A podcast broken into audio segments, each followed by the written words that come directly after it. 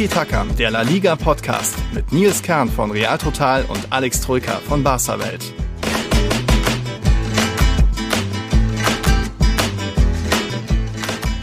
Ja, moin in die Runde. Moin auch an dich, Alex. Wir haben uns ja jetzt auch zwei Wochen nicht gehört. So lange ist unsere letzte Folge her. Länderspielpause. Wie geht's dir? Alles gut?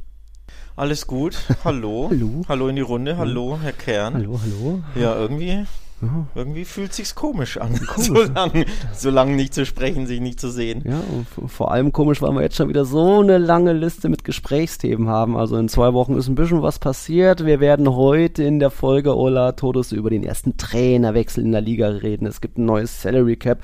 Rubiales ist weg, die Nationalspielerinnen noch nicht, wenn auch zumindest die meisten nicht. Das wird noch ein Thema sein. Die Champions League kehrt zurück, Ramos ist zurück, Atletico hat sich blamiert. Also da, glaube ich, riecht es schon wieder nach voller Folge. Und wir haben ja dann auch noch ein paar, ich sag mal, interne Themen, Alex, mit dem Thema unsere Verlosung. Da geht's weiter. Ich habe noch am Ende eine kleine Überraschung. Hashtag Unboxing, wie heißt das? Äh, da machen wir noch was. Äh, hab Tassen verschickt unter der, äh, während der Länderspielpause. Also da ist, glaube ich, einiges los heute. Ohnehin Input auch von Sarah und Martin und Luis Martins haben uns geschrieben. Also schon mal dafür danke. Äh, ich glaube, da können wir wieder die Stundenmarke grenzen. Oder? Wir, wir nehmen uns ja eigentlich vor, so auf eine Dreiviertelstunde, aber irgendwie es ist langsam aussichtslos, oder? Es, irgendwie gehen die Folgen immer länger, weil wir immer irgendwelche Themen finden. Ja. In dem ja. Fall natürlich äh, die Buchverlosung am Ende. In der letzten Folge haben wir es ja schon thematisiert. Wir thematisieren es heute nochmal für die, die, warum auch immer, die letzte Folge verpasst haben. Es soll ja Menschen geben, die nicht jede anhören. Du, Shame du, du. on you. ähm, genau, auf Instagram, auf Twitter habt ihr es ja mitbekommen, beziehungsweise mhm. die, die Hardcore-Hörer, unsere Follower wissen es ja die meisten, mhm. dass wir von Tiki Taka ein Exemplar des Buchs Barca, Aufstieg und Fall des Clubs, der den modernen Fußball erfand, von Simon Cooper verlosen. Mhm. Und das thematisieren wir am Ende nochmal der Folge, in der Hoffnung, dass wir auch alle ähm, alle Teilnehmer hier in der Liste erfasst haben. Ich habe nämlich eine Liste gemacht. Mhm. Sind ein paar Madridistas dabei. sind tatsächlich sogar Madridistas dabei, ja. genau. Aber für diejenigen, die es in der letzten Folge nicht mitbekommen haben, weil das eben just vor der Länderspielpause war und jetzt zwei Wochen keine Folge, wollen wir es heute nochmal thematisieren, wie ihr dieses Buch gewinnen könnt. Das machen wir am Ende ja, der Folge, oder? Da kommt dann noch da kommt dann am Ende noch ein Blog mit internen Themen. Wie gesagt, genau. hier kommt noch ein Unboxing. Wir wollen natürlich anfangen mit ein paar sportlichen Themen, was die Leute interessiert. Und da war, glaube ich, nicht unbedingt ein Aufreger unter der, während der Länderspielpause, aber eben das Thema neue Salary Cap, neue Gehaltsobergrenze angepasst in La Liga. Damit können wir ja mal locker einsteigen. Denn, ja, es äh, sind ein paar Zahlen, haben sich verändert generell. Also, ihr wisst es ja, in der Liga gibt es Gehaltsobergrenzen. Ich glaube schon seit der Saison 1920. Das sind im Endeffekt mehr Empfehlungen als wirkliche Vorgaben Vorgaben von La Liga, wie viel die Vereine noch für Gehälter ausgeben dürfen. Gehälter sind dabei sowohl für die Spieler der ersten Mannschaft als auch die Trainer und auch Jugendspieler, also umfasst schon so ziemlich alles. La Liga generell hat da einen Gesamtwert von mittlerweile oder einen an Gehältern dürfen ausgegeben werden 2,53 Milliarden Euro. Das sind fast 500 Millionen weniger als beim letzten Salary Cap. Ich glaube, das war im Februar, damals noch 3,02 Milliarden Euro. Ja, und ich glaube, der FC Barcelona hat da den deutlichsten Verlust äh, von dem, was sie ausgeben dürfen. Also es gab jetzt ein paar Sprünge. Ich glaube, letztes Jahr ging es ja auch von irgendwie einer, Min einer Minuszahl auf diese 650 Millionen hoch und jetzt sind es nur noch 270 Millionen Euro, die Barca ausgeben darf. Aber ähm, reicht das? oder muss man da jetzt nochmal sagen, na gut, dann Cancelo, du musst doch kann, umsonst spielen, oder wie, wie, wie kann man sich das vorstellen? Ja, vor allem, das äh, ähm, gilt ja erst ab Winter dann, ne? Oder ah, wirklich? Fürs Neue, also jetzt ist ja Transferphase ja, rum, jetzt kannst du ja nicht mehr, sondern die, in der nächsten Transferphase Aha. wird es dann wird es dann Probleme geben, also zum Beispiel, wenn sie äh, Vitor Roque dann, den sie ja schon gekauft mhm. haben, bei dem man ja nur noch nicht weiß, ja wann kommt er, kommt er erst nächsten Sommer oder kommt er im Winter? Mhm dass sie den dann zum Beispiel im Winter registrieren, das wäre die Auswirkung. Mhm. Ähm, dass sie den eben nicht registriert bekommen, obwohl es ihr Spieler ist, weil der halt wieder ein Gehaltsvolumen hat, mhm. das dann das Ganze sprengt. Also es ist erst für, für Winter relevant. Mhm. Und dann wird Senior Laporta wohl wieder basteln dürfen, ne? Bei den, bei den Einnahmen, bei den äh, Geldquellen, die sich da erschließen, bei äh, ja, Transfererlösen, bei Verkaufserlösen. Mhm. Ja, sowas. Oder? Also es wird Genau, also, also es wird erst für Winter relevant, aber ja, sie haben einen brutalen, brutalen, äh, ja, Minuswert da ein, äh, kassiert. Also von daher müssen sie wieder kreativ werden und natürlich die Folgen können sein, ja, wie wollen wir uns die geliehenen Spieler, klar, die sind jetzt unter Vertrag, also Felix und Cancelo zum Beispiel, die werden sie jetzt nicht abgeben müssen, das ist ein bestehender Vertrag, aber können sie die kaufen nächsten Sommer dann? Mhm. Genau das ist eben die Problematik. Also quasi mhm. neu Käufe im Winter und oder im Sommer, die werden ganz, ganz schwierig. Und anderes auf der anderen Seite eben musste wieder Geld sparen. Also mhm heißt Transfererlöse generieren, also Spieler verkaufen, um da die Gehälter, die Gehaltssumme zu senken. Also da wird wieder einiges auf Barca, glaube ich, einprasseln müssen. Ich glaube, Oder wird einprasseln. Ich glaube auch Gehaltssumme muss schon wirklich drastisch verkürzt werden, denn wenn man jetzt sagt, Barca mit kann das, was sie einnehmen, das, was sie äh, ausgeben, so an anderen Kosten, an Umkosten haben, bleibt halt da noch was jetzt übrig für Gehälter. Das sind dann wohl diese 270 Millionen, so grob kann man sich die Rechnung in La Liga vorstellen, aber Barca hat doch trotzdem irgendwie den Kader eine Mannschaft von gibt das Gerücht, dass es die, die, allein die erste Mannschaft, die Spieler 400 Millionen Euro verdienen an Bruttogehalt und irgendwie mit Trainer und Jugend kommt man dann eher auf 500. Also da bin ich schon sehr gespannt, wie man das da noch reinpressen will oder ob es da dann vielleicht auch mal Konsequenzen gibt, weil bisher, wie gesagt, Salary Cap gibt es jetzt seit 1920 der Saison rum, aber es wirkliche Folgen davon oder es mal irgendeine Strafe gibt, ob das dann Geldstrafe ist, Punktabzug, was auch immer, hat man noch, noch nicht mitbekommen. Atletico zum Beispiel muss sich auch ein bisschen ver, ver, verkleinern. Die wurden auch downgegradet von 315 Millionen Euro auf nur noch 296 90 Millionen Euro. Wie gesagt, das sind nur die Empfehlungen. Ähm, in dem Bereich sollten sie sich aufhalten. Sie müssen das nicht voll ausschöpfen. Das gilt dann zum Beispiel für Real Madrid. Die wurden hochgestuft von 683 Millionen Euro auf 727 Millionen, was sie ausgeben dürfen. Aber ich glaube, äh, so viel gibt Real Madrid dann auch nicht aus, äh, weil sie haben ja generell nur in Anführungszeichen einen Umsatz von 900 Millionen Euro. Und da wird jetzt nicht unbedingt irgendwie 80 Prozent dafür für Gehälter ausgeben, aber zeigt eben, das könnte der Club ausgeben. Und damit hat er ja, ich glaube, mehr als die anderen drei Champions League Clubs zusammen, also als Atletico Barca und Real Sociedad zusammen, was schon mal verrückt ist, aber zeigt daneben, dass scheinbar doch irgendwie ganz gut gewirtschaftet wird bei Real. Andere Clubs wie, ich glaube, Alaves ist das Schluss, Schlusslicht mit nur 31 Millionen Euro Gehaltsobergrenze. La, Las Palmas darf bis 35 Millionen ausgeben, Getafe bis 40. Da frage ich mich dann schon eher, die haben ja auch ihre 20, 25 Spieler. Ähm, verdient da keiner mal irgendwie zwei Millionchen, das, das würde ja dann die Rechnung auch schon komplett sprengen. Also es ist schon immer wieder interessant, diese Zahlen zu sehen. Die werden ja offiziell von La Liga geteilt, aber ja, man, ist, man tut sich schwer, das dann irgendwie immer zu verstehen und ob es da, wirklich Konsequenzen gibt, wenn da mal ein Verein drüber liegt. Und wie wir immer sagen, an sich ja der Grundgedanke gut, nett, aber naja, es ist halt La Liga, ist die einzige Liga und dann andere Ligen machen da halt, was sie wollen und können ihr Budget komplett übersteigen und überstrapazieren, Schulden aufnehmen wie in der Premier League. Uh, ist dann auch nicht unbedingt das Richtige, aber so haben zumindest La Liga-Clubs ein paar vielleicht finanzielle Nachteile, oder? Ja, ähm, nicht nur ein paar, sondern hm. gehörige. Ne? Auch Betis hatte ja im Sommer wieder brutale Probleme, hm. Spieler zu registrieren. Ähm, musste Collado von Barca, den haben sie äh, geholt, mussten sie ihn direkt drei Tage später an Saudi-Arabien abgeben weil sie sein Gehalt auch nicht registrieren konnten und das ist ja wahrlich kein Großverdiener. Ne? Ähm, also auch äh, Betis, auch Atletico, auch kleineren Vereine haben enorme Probleme, nicht nur Barca und ja, man muss erneut scheinbar den, den Gürtel richtig eng schnallen, also enger als je zuvor. Da bin ich gespannt. Die Palancas, die berühmten, ne, die finanziellen Hebel, mhm. die galten offenbar nur als so, so einmalige mhm. äh, Transfereinnahmen für eben das jeweilige Transferfenster und nicht eben als langfristige. Und weil es die jetzt in der nächsten Phase nicht gibt, stand jetzt, wurde das äh, reduziert offenbar. Also sehr, sehr komplexe Thematik auch, aber heißt nur, Barca muss richtig Kohle scheffeln. Beispielsweise, wie du das natürlich tun kannst, in der Champions League mal weit kommen würde helfen. Denn da kannst du eben sportlich wirklich richtig Kohle ähm, kassieren. Also nicht nur endlich mal die Gruppenphase überstehen, auch ein paar Spiele gewinnen. Da gibt es ja immer schön Kohle ne, für, für gewonnene Spiele und dann je nach überstandener K.O.-Runde. Ja. Also so ein Viertelfinale mindestens, Halbfinale optimalerweise wäre schon wichtig, damit Barca da so viele Einnahmen generieren kann, dass mhm. sie dann eben, ja, dann doch wieder ähm, mehr Spielraum ja. ähm, im Salary Cap zur Verfügung haben und ansonsten werden sie wohl wieder kreativ werden müssen, offenbar. Also das, boah, das wird schwierig werden ab Winter, was da auf Barca einprasselt finanziell und wie sie dann vielleicht wieder ja Ist ja nicht ja. so, ist ja nicht so, als wären die letzten Transferperioden einfach bei Barca auch wirtschaftlich, aber weil du Champions League Prämien angesprochen hast, das würde ich nur mal schnell einwerfen. Letztens erst wieder einen Artikel gelesen mit den ganzen Prämien, also Gruppenphase, allein die Beteiligung bringt dir über 15 Millionen ein, jeder Sieg 2,8 Millionen, unentschieden 900.000 Euro. Dann Achtelfinale, Viertelfinale jeweils um die 10 Millionen Euro, Halbfinale 12 Millionen, der Sieger kriegt vom, von der Champions League kriegt 20 Millionen, der Vize-Sieger, zweite äh, Finalverlierer kriegt 15 Millionen. Also da sind schon auch, wenn man das mal so als Halbfinalisten hochrechnet, sind das auch schnell mal dann irgendwie 40 Millionen Euro, was Barca die letzten zwei Jahre gefehlt hat und Real Madrid dann eben immer eingenommen hat und noch mehr durch den Titelsieg natürlich. Das macht schon auch einen großen Unterschied. Deswegen, ja, glaube ich, weiß man im Verein Bescheid. Äh, Gruppenphase weiterkommen ist auf jeden Fall das Muss. Und bisher die Mannschaft sendet ja durchaus sign positive Signale.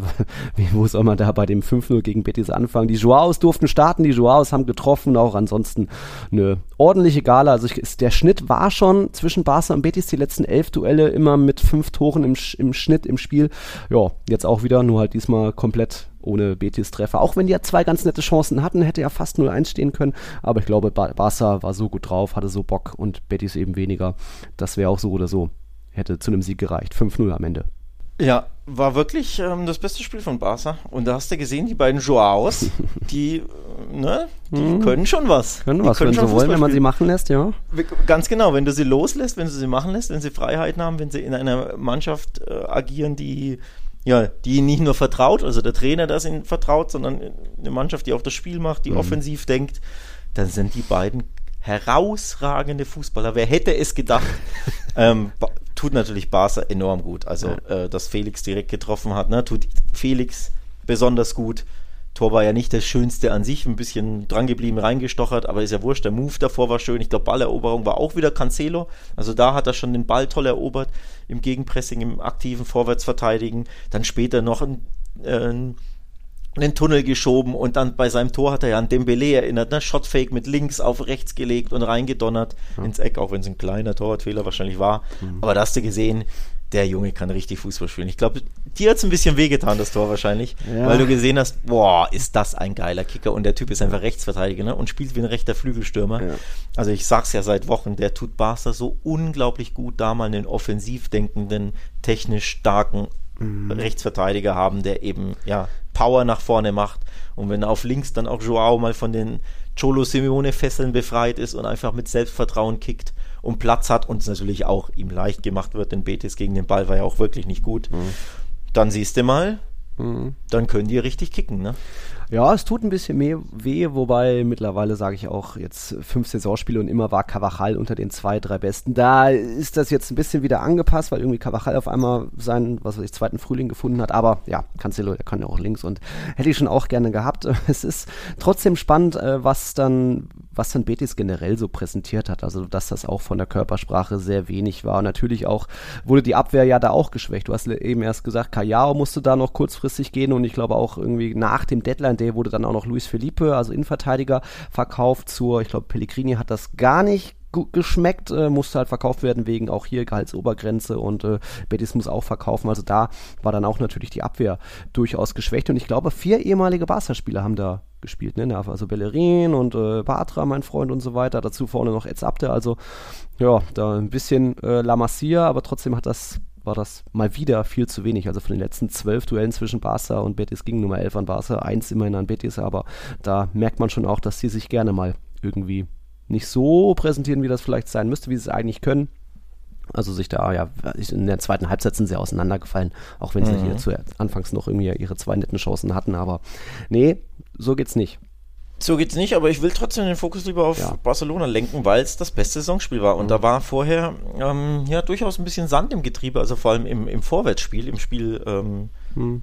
äh, mit dem Ball, dass du Torchancen kreierst, auch wenn sie natürlich sehr gut gestartet sind auf dem Papier. Aber der Sieg in Osasuna, ne, wir hatten es besprochen, mit zwei mhm. Standards, sehr späten Elfmeter und dazu ein Eckballtor, also ist auch nicht so Barca-Style und aus dem Spiel heraus war das ein bisschen wenig. Du hattest natürlich diesen Ausreißer via Real, aber auch gegen Cadiz zu Hause, mhm. Pflichtsieg ja, aber durch späte Tore. Beim 0-0 gegen Getafe ging ja gar nichts nach vorne. Also das war ja wirklich komplett dünn, was Torchancen ähm, anbelangte und deswegen war das jetzt wirklich mit Abstand, unabhängig vom Resultat, das ist natürlich ein tolles Resultat, aber selbst wenn du 3-0 gewinnst, die Art und Weise ist ja. das Mutmachende, ne? dass du wirklich endlich mal offensiv Spektakel und, und tollen Fußball geliefert hast und das war das erste Mal übrigens, dass Barca offiziell und nominell im 4-3-3 gespielt hat, denn bisher war ja immer das Thema Gavi. die vier Mittelfeldspieler ja. ähm, und ja. da fehlte Barca einfach vorne was und jetzt hast du in Joao Felix ja wirklich da einen, einen, ja, einen Offensivspieler, der auch teilweise ein bisschen ein freies Element ist, ne, der über so halblinks kommt, aber kann ja auch in die Spitze stoßen mhm. und ähm, das tut Barca enorm gut, da mit einem richtigen mhm. Flügelstürmer auf links oder einem Offensivspieler, einem richtigen auf links, nicht dass Balde als Linksverteidiger die ganze Seite beackern muss und rechts hast du auch mal einen offensiven mhm. Rechtsverteidiger, der ja auch mehr Flügelstürmer ist als mhm. Rechtsverteidiger, also nicht Araujo, der hinten dicht macht oder Kunde, aber nach vorne wenig, sondern in Cancelo, der Power macht nach vorne und wie sehr Barca das gut tut, hat man jetzt eben gesehen. Und das mhm. ist so die Story ähm, des Spieltags, dass eben endlich Xavi auf ein echtes 4-3-3 mit offensiv denkenden mhm. Spielern gesetzt hat und das Barca wie verwandelt plötzlich Fußball gespielt ja, hat. Nicht mehr nur auf Nummer sicher gehen und auf den einen, die eine Chance warten, um dann wieder 1-0 zu gewinnen. Also ja, das war offensiv. Ich hätte jetzt Felix nicht unbedingt als klaren Winger bezeichnet, der, sondern weil er schon auch ein bisschen zentraler denken kann und auch einfach gut eingelaufen ist beim 1-0. Er sieht, Lewandowski bewegt sich da an, also bietet er sich an in der Zentrale.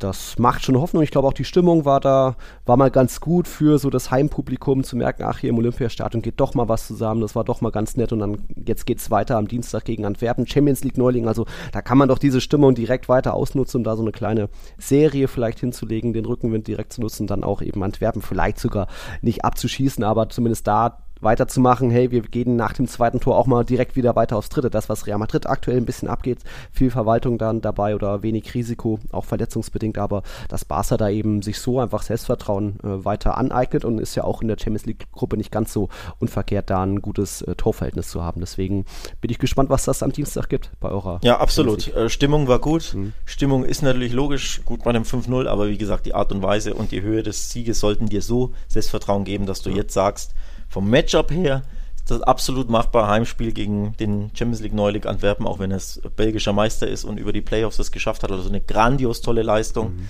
Aber auf dem Papier möchtest du jetzt natürlich daran anknüpfen, dass du dir direkt weiter Selbstvertrauen holst mit einem ungefährdeten Sieg und dass du da auch wirklich mal in deinen Flow reinkommst. Mhm. Ähm, und da, ja, ist die Hoffnung absolut berechtigt, dass das so weitergeht. Also für Xavi gibt es jetzt zum Beispiel ja eigentlich keinen Grund, da irgendwas groß zu ändern. Mhm. Ähm, du hast natürlich auch ein kleines Luxusproblem ne, mit vielen starken Mittelfeldspielern und auf rechts hat jetzt Torres begonnen, der Shark, der erneut ein Tor geschossen hat, der seine aufsteigende Form untermauerte und Lamal, der Shootingstar, blieb erstmal draußen. Rafinha kam rein, der andere rechts außen und hat auch ein Tor geschossen. Also du hast auch Spieler, die sich aufdrängen. Die äh, Form ist nach, äh, Formkurve zeigt nach oben bei der Mannschaft, aber auch bei den Spielern. Mit Felix über links. Torres könnte ja auch links spielen. Mhm. Also viele, viele Möglichkeiten. Ähm, dieses Momentum möchtest du jetzt natürlich in der Champions League mitnehmen. Und es würde mich überraschen, wenn es nicht gelingen sollte. Ne? Ja, dann können wir langsam die Kurve kriegen Richtung Real Madrid, denn da eine passende Verbindung gab es jetzt auch während der Länderspielpause. Der Klassiko wurde Termin, nicht festgelegt. Sechs Wochen vorher schon ähm, war, ist es soweit in La Liga. Der Termin ist Samstag, der 28. Oktober um 16.15 Uhr.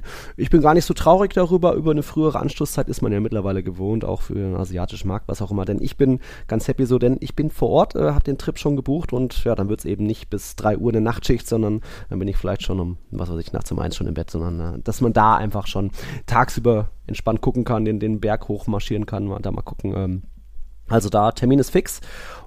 Und passend kam auch eine Frage von unserer Supporterin Sarah. Sie fragt, ich hätte noch eine Frage für Alex. Wer denkst du wird in den Klassikus dann gegen Vinicius verteidigen? Araujo oder Cancelo? Mit wem können wir eher rechnen? Gute Frage. Das ist eine gute Frage. Das kommt fast ein bisschen früh, ähm, um sie zu beantworten, denn Araujo ist aktuell verletzt und äh, wann er zurückkehrt, ist jetzt noch nicht ganz so klar. Hm. Und dann muss er natürlich auch erstmal gucken, wie seine Form ist, denn aktuell Christensen Kunde, das aktuelle Innenverteidiger-Duo, lässt da hinten gar nichts anbrennen. Hm. Also du hast auch hinten, wenn Araujo zurückkehrt, dann ein Luxusproblem, dass du sagst, ja, kann, kann Kunde brauche ich eigentlich nicht äh, ersetzen. Hm. Christensen auch nicht. Cancelo ja aktuell auch nicht, war natürlich erst ein Spiel von Anfang an, aber der funktioniert ja auch sehr gut. Also aktuell kann ich die Frage so nicht mhm. beantworten. Luxusproblem auch hinten. Und wir wissen ja, kann sich natürlich noch der ein oder andere vielleicht was tun. Also verletzen einfach vom, ja. vom Klassiker. Ist ja noch ein bisschen hin Ende Oktober. Deswegen stand jetzt. Sehr gute Frage. Und Vinicius ist ja selbst verletzt, sollte man ja auch nicht vergessen. Ja. Also auch der muss ja erstmal fit werden für einen Klassiker. Ich gehe jetzt schon davon aus, dass es bis dahin passiert. Ja, der wird wahrscheinlich aber auch, da, im September spielen. Also. Natürlich, aber auch da, wenn, wenn, du mich jetzt fragst, spielt mhm. der eine verletzt oder der andere, naja, aktuell sind dann einfach beide verletzt, mhm. deswegen schwer zu sagen. Aber klar, mhm. ähm, ich könnte mir vorstellen, dass, so wie man Xavi kennt, er da wahrscheinlich auf die konservative Variante setzt. Und quasi, wenn alle fit wären, dass er vielleicht sagt, boah, Vinicius ist so eine Waffe, ich setze lieber Araujo dahin, um den ihn. zu neutralisieren, anstatt dass ich mit Cancelo ihn konter und selbst nach vorne Dampf mache. Also vom Bauchgefühl her, mhm. wie man Xavi kennt, würde ich eher sagen, vielleicht Araujo. Das würde ja auch Sinn sicher. machen. Genau, erstmal nur mal sicher, vor allem würde es ja deswegen auch Sinn machen, weil er es ja wirklich brutal stark gemacht hat, Araujo gegen mhm. Vinicius. Und ja, und das ja durchaus Sinn macht. Aber und vor allem, du kannst ja auch Cancelo auf links aufstellen, wenn du sagst, hier Balde, mhm. der ist ja auch stark. Also mhm. Luxusprobleme wirklich überall. Bin ich gespannt. Aber ist ja noch ein bisschen hin. Ne? Luxusprobleme bei euch, nicht ganz so viel Auswahl bei Real Madrid, auch wenn jetzt zumindest wieder Ceballos im Kader war. Jetzt am Mittwoch gegen Union dürfte Mondi in den Kader zurückkehren und dann vielleicht im September noch Güler und Vinicius zurück. Also dann hat man nur noch die Langzeitpatienten Militao und äh, Courtois. Ja, Barca war, durfte zum fünften Mal vorlegen, stand jetzt kurzfristig an der Tabellenführung, aber Real Madrid hat sich dann das Ding zurückgeschnappt. Sonntagabend im königlichen Duell und es war eigentlich wie schon zuvor gegen Retafe früher Rückstand und dann zwei Tore in der zweiten Halbzeit. Kurz mal aufgedreht und dann am Ende wieder Remontada 2-1 gegen Real Sociedad. Wo man mal wieder sagen muss, wenn du Real Madrid nicht wirklich tötest, was ja, wozu Real Sociedad ja durchaus die Möglichkeiten hatte im ersten Durchgang. Es hätte gut auch 1 äh, zu 3 stehen können schon zur Halbzeitpause, weil ja Real auch mal noch die Latte getroffen hat und so weiter. Aber ja, Real Sociedad hat Real Madrid nicht getötet und dann haben die ja eben kurz nach Pausenanpfiff äh, oder Wiederanpfiff wieder aufgedreht, am Ende 2-1 gewonnen kann man so mitnehmen, hätte auch ein Unentschieden werden können, weil einfach Kubu galaktisch aufgespielt hat und mit Fran und mit Groß angestellt hat, was er wollte. Aber hat mal wieder nicht gereicht. Also es ist jetzt die dritte Remontada gewesen in dieser Saison für Real, dass sie früh in Rückstand geraten, am Ende doch noch gewinnen. Das hat schon irgendwie mittlerweile System, dass sie erst ein bisschen die Spannung brauchen, so, oh, jetzt liegt man in Rückstand, na gut, dann machen wir jetzt doch noch, äh, krempeln wir die Ärmel hoch. Ja, Aber, ja. Das ist echt typisch Real, ne? Dass sie vor allem, in, äh, ich habe es auch nachgesehen, in den drei Spielen mhm. waren sie jeweils in den ersten 15 mhm. Minuten hinten gelegen. Ich glaube, nach fünf Minuten, nach sieben und nach elf ja. irgendwie so. Oder nach drei, fünf und elf. Also, also wirklich bemerkenswert, ja. wie früh auch. Nicht, dass du sagst, ja, erst in der 25. Mhm. oder so, sondern wirklich in der kompletten Anfangsviertelstunde jo. jeweils den Wachmacher bekommen und auch gebraucht scheinbar mhm. und auch jeweils reagiert und das Spiel gedreht. Also auch absolut bemerkenswert. Man könnte ja auch sagen, ja, wie lange soll denn sowas immer gut gehen? Aber bei Real geht es ja wirklich immer gut. Ja. Weil ihre Montage ist ja echt schon die, ja, das ist ja schon, das ist ja schon Normalität, dass sie Spiele drehen. ne, dass sie zurückliegen und du dann weißt, ja, okay, dann, das wird schon noch. Also du, du hast ja kaum noch Hoffnung fast schon, als Gegner, dass du sagst, oder was? Genau, als Gegner, auch als gegnerischer Fan, dass du dich wirklich über dieses 1 zu 0 ja. freuen kannst, ob du jetzt Celta-Fan bist oder ja. Valencia-Fan oder Retafe, wer auch immer, sondern du weißt, ja shit, die werden jetzt ja. nur angestachelt, die anderen. Also das Gegentor ist ein Fehler. ja, genau. Warte bis zur 88. Minute, dann Ge kannst du Ich wollte es gerade sagen, lieber das 0-0 halten bis zur 70. dann eine Glocke machen, anstatt früh, weil sonst wächst du diesen, äh, die schlafenden Löwen da immer zu früh auf. Also wirklich mhm. absolut bemerkenswert. Aber ja, auch bemerkenswert im negativen Sinne, dass Real immer diese kalte Dusche braucht. Ne? Man jo. könnte ja auch sagen, ja, wie wär's denn, wenn ihr direkt mal wach in mhm. so ein mhm. Spiel geht und nicht immer erst in Rückstand geratet, ne? Mhm, wie wär's denn damit? War ja auch eine nette Fehlerkette und hier ein bisschen schläfrig und eben auch, äh, weil, weil Laria ja noch ein paar andere Chancen hat und Kubo gemacht hat, was er wollte. Also ja, da hat man mal wieder ein bisschen verschlafen, aber trotzdem, wie, wie ruhig und unnervös das Team bleibt und sich dann mittlerweile auch spielerisch eben hier und da ganz ordentlich Chancen rausspielt. Cavachal ist da aktuell top 3 drauf, hatte er irgendwie diese 200-prozentigen für, für Joselu und Rodrigo aufgelegt. Bellingham hatte später auch noch eine 100-prozentige, also da, wenn sie wollen, können sie schon, aber irgendwie, sie brauchen halt immer erst den Druck. Deswegen habe ich schon ein bisschen, ist mir schon ein bisschen Angst und Bange vor Mittwoch. Da gibt es ja um 18.45 Uhr, also ihr trefft auf den Champions League Neuling, wir aber auch. Union Berlin im Bernabeu, ihr erstes Champions League Spiel. Und natürlich muss das Real Madrid gewinnen. Aber ich glaube, das wird insofern schon mal schwierig, weil es wieder so diese, dieser typische unbekannte Gegner ist. Kleiner Name gefühlt wie damals Wolfsburg oder Sheriff oder viele andere, wo Real einfach den Gegner, wo das Risiko da ist, dass Real den Gegner ähm, ja, unterschätzt. Und ich glaube schon, dass man auch ein bisschen atmosphärisch was von Berlinern im Bernabeu hören wird, dass das noch nicht nur diese 3000 Gästeblocks sind, sondern dass da auch ein bisschen was los sein wird. Und was ich, wovor ich mir besonders Sorgen mache, ist diese unterschiedliche Spielweise das, was Union macht, spielerisch, kennt man in La Liga ja gar nicht mehr. Die haben, die haben ja so viele lange Bälle, gewinnen durchschnittlich 22 Kopfbälle pro Spiel. Das hat, das hat man in La Liga gar nicht, so ein Team, das da annähernd rankommt, auch wenn man hier und da mal Osasuna Flanken schlägt, schon klar. Aber da ist ja so viel Hohes dabei und Real Madrid irgendwie da auf der ganz anderen Seite. Die haben vielleicht 10, ist die Statistik, 10 gewonnene Luftzweikämpfe pro Spiel. Auf der anderen Seite äh, hat Real Madrid vier erfolgreiche Dribblings pro Ligapartie und äh, Union im Vergleich vier. Das ist der, letzte, der schwächste Wert in der Bundesliga. Also ich glaube, da prallen so Welten aufeinander, dass Real Madrid diesen Gegner, lange Bälle, hohe Bälle, gar nicht mehr gewohnt ist. Deswegen glaube ich, ist da schon das, das Risiko da für eine Überraschung, aber trotzdem muss natürlich Real Madrid mit der Erfahrung der Coolness zu Hause, muss das natürlich holen, oder denkst du, hast, denk, stimmst du mir, würdest du mir jetzt zustimmen, dass da das Risiko für Überraschung, für Patzer da ist? Ähm, Patzer ist schwer vorstellbar, weil Patzer wäre dann der, der Punktverlust, also der, äh, kein Sieg. Und das finde ich schwierig zu prognostizieren. Aber ein Tor von Union würde mich zum Beispiel nicht überraschen, mhm. denn wenn Retafe bei dir ein Tor schießt, ne, wenn, wenn du in Almeria direkt zurückliegst, dann kann dir auch schon mal Geraldo Becker hier auf dem Flügel entweichen, ja. entwischen und dann haut er eine Flanke auf den Schädel von Behrens und oder der köpft das Ding ein. Ja. Mhm. Ähm, also das ist, oder Do Gosens entwischt mal auf links, also das ist natürlich gut vorstellbar, vor allem weil Real das Spiel machen wird mit sehr viel Ballbesitz und die anderen werden bissig sein und werden dann umschalten mhm. und das können sie einfach ähm, und vor allem Union liebt halt diese Underdog-Rolle. Ne? Ja. Wenn die selber das Spiel machen müssen, ist das eine andere Geschichte. Wenn sich hier Bochum hinten reinstellt in, in Köpenick, mhm. dann fällt das Union natürlich enorm schwer, da was zu machen, gegen, wenn sie der Favorit sind. Aber wenn sie der Außenseiter sind mhm. und niemand den Pfifferling auf sie setzt, ähm, und dann können sie wirklich überraschen und über sich hinauswachsen. Das gefällt ihnen ja, glaube ich, schon. Ja. Ähm, von daher ist das schon ein bisschen eine, eine Ausrutschgefahr, die sehe ich schon. Mhm. Und es ist halt das Traumspiel schlechthin für Union. Ne? Das erste Spiel in der Champions League und dann spielen die nicht irgendwo so äh, auswärts bei Genk oder bei Krasnodar oder wo auch immer oder ne, sondern ja. äh, oder in Anderlecht oder so, sondern direkt im Bernabeu. Also die geben ja, die werden ja 150 Prozent genau. äh, angespitzt sein und, und, und Vollgas geben. Mhm. Deswegen ist da, ich sehe die Gefahr, dass man erneut früh zurückliegt oder generell zurückliegt, ja. aber ich sehe halt auch die Klasse von Real Madrid, ja. dass sie diese Ruhe haben und dieses Selbstverständnis, dass sie dann natürlich wieder ihre Tore machen. Also ein Törchen von Union könnte ich mir gut vorstellen. Das wäre auch eine schöne Geschichte für die ganzen mitgereisten mhm. äh, Fans von Union, dass sie ja nicht nur das erste Champions League-Spiel live erleben, ein ganz besonderes, weil es beim Rekordsieger der Champions League ist, im traditionsreichen Bernabeu, sondern dass es auch vielleicht auch mit dem Törchen gekrönt wird. Mhm. Aber am Ende sehe ich trotzdem real. Klar als bessere Mannschaft, die das Ding gewinnen sollten. Ja. Aber trotzdem, das ist einfach eine, eine Riesengeschichte. Die waren was vor vier oder fünf Jahren noch in der zweiten Liga, dann Klassenerhalt, dann äh, Conference League, dann Europa League, jetzt Champions Das ist unfassbar, was Union für eine Entwicklung durchgemacht hat. Ich bin, ich habe Respekt vor den vielen Transfers, die sie getätigt haben, auch wenn es jetzt mal wieder ein, zwei Niederlagen gab. Aber ich glaube, ähm, Union kann da theoretisch schon was reißen, wenn sie diesen Faktor zwölfter Mann ausspielen, die Heimspiele gewinnen. Dann bin ich da sehr gespannt, auch wenn es nur das Olympiastadion ist. Also an alle Berliner Fans da draußen, die auch hinfahren, hey, habt eine geile Zeit, äh, genießt Madrid. Ich schaff's leider nicht. Bei uns ist äh, Philipp vor Ort aktuell für irgendwie vier Spiele in Madrid. Ähm, deswegen macht er die Spiele, aber lasst krachen. Ich würde ihn fast einen Punkt gönnen, aber es geht halt gegen Real Madrid, von dem her. Äh, ihr könnt vielleicht dann am 12. Dezember, da bin ich dann auch vor Ort äh, beim Rückspiel, da könnt ihr vielleicht noch einen Punkt holen, wenn es euch dann zum Weiterkommen reicht, aber Real Madrid schon durch ist. Aber schauen wir mal, also auf ein geiles Spiel.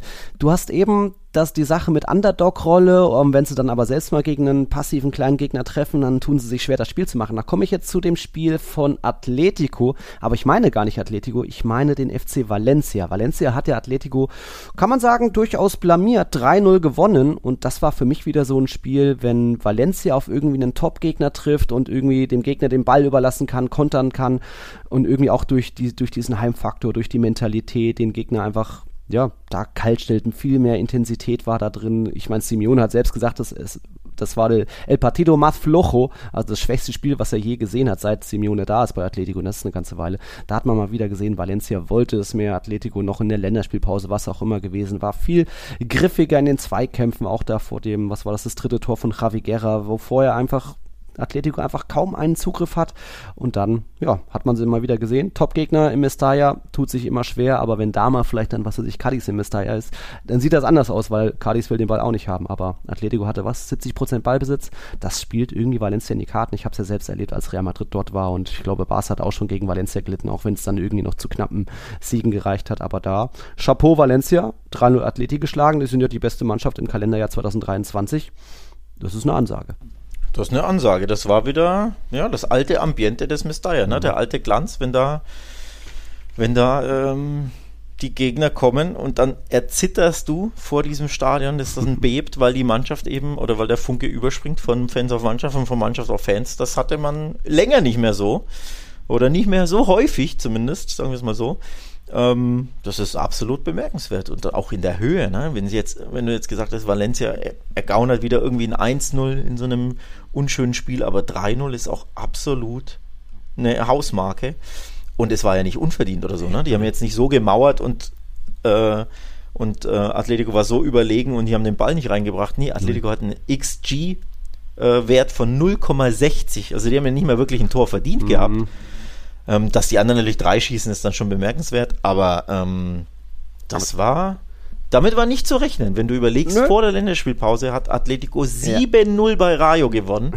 da siehst du mal, was diese Länderspielpause für einen Break, für einen Cut mhm. auslösen kann. Ne? Kannst du ihnen nicht erklären, dass Atletico jetzt A sofort verliert und dann B auch noch so verliert. Und die Art und Weise war ja wirklich, puh, Schlag in die Magengrube. Und jetzt Champions League bei Lazio. Ist jetzt auch nicht so geil, ne? No, nicht so geil. Kann die auch mal dann auf die Füße fallen. Die können die auch wehtun. Also da mal sehen. Ähm, ich, der, der Gedanke liegt wieder nahe, dass sie hier und da wieder ihren, ihren Fokus verrücken, dass sie den einen Wettbewerb ein bisschen zu locker nehmen und sich denken, ja, La Liga läuft doch irgendwie und dann, dass sie da einfach jetzt mal wieder in der Champions League auch weiterkommen wollen, war ja letztes Jahr auch nur Platz 4 und da eben auch peinlich und blamabel rausgeflogen, aber kann sich trotzdem nicht so im Mestalla präsentieren. Da waren ja eigentlich an allen drei Toren hattest du die Chance, irgendwie wacher zu sein. Witzel hat ein bisschen geschlafen gegen Hugo Dudo beim ersten Tor. Beim zweiten Tor auch Hugo Dudo hat er sich auch wieder gegen zwei, drei durchgesetzt bei dem Konter. Also das war einfach wieder fahrig. Das muss besser werden dann äh, jetzt, jetzt in Rom.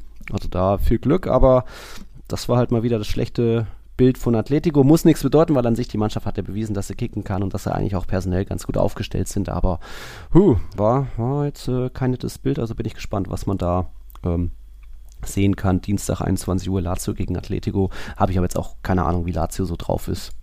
Oder weißt du da mehr?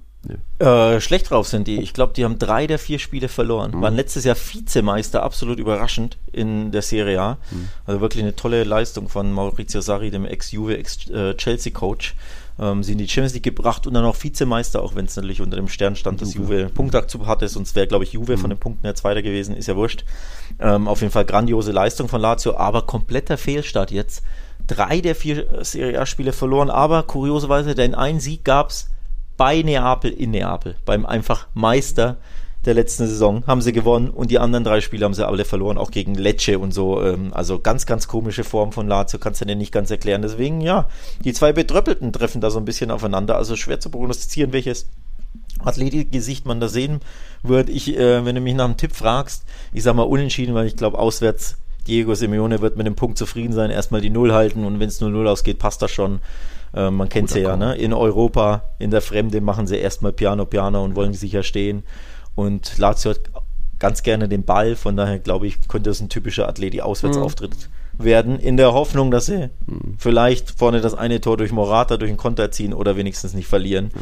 Aber ein stürmisches Atletico, das hier irgendwie 2-0, 3-0 gewinnt in Rom, erwarte ich eher nicht, um ehrlich mhm. zu sein. Ja, nicht unbedingt, zumal sich Athleti ja auch noch leicht personell geschwächt hat, zumindest Carrasco auch nach dem Deadline Day noch verkauft nach was Saudi oder Katar, egal. Also da, ich glaube, könnte Carrasco auch noch ähm, ein, ein herber Verlust sein, der ja auch immer mal gestartet oder eingewechselt wurde, immer noch eine Waffe dargestellt hat. Aber gut. Ich wollte noch kurz bei äh, Valencia Atletico bleiben. Das hatte tatsächlich keiner getippt, dass äh, Valencia da gewinnt. Nicht mehr unser aktueller Spieltagssieger. Äh, der Sven hatte von den bisherigen neun Partien acht richtig gehabt, nur eben Valencia Atletico auch falsch wie alle anderen auch. Also das schon mal zeigt schon mal, wie überraschend das ist, dass da keiner irgendwie Valencia den Heimsieg zugetraut hat. Und jetzt habe ich noch eine kleine besondere Quizfrage für generelles La Liga-Wissen. Denn bei diesem Spiel, das hat der Twitter-Account äh, La Liga en Numeros geteilt, bei diesem Spiel wurde Cesar Tarrega vom FC Valencia eingewechselt. Der ist jetzt ihr 647. Spieler in der La Liga-Historie. Das macht Platz 5.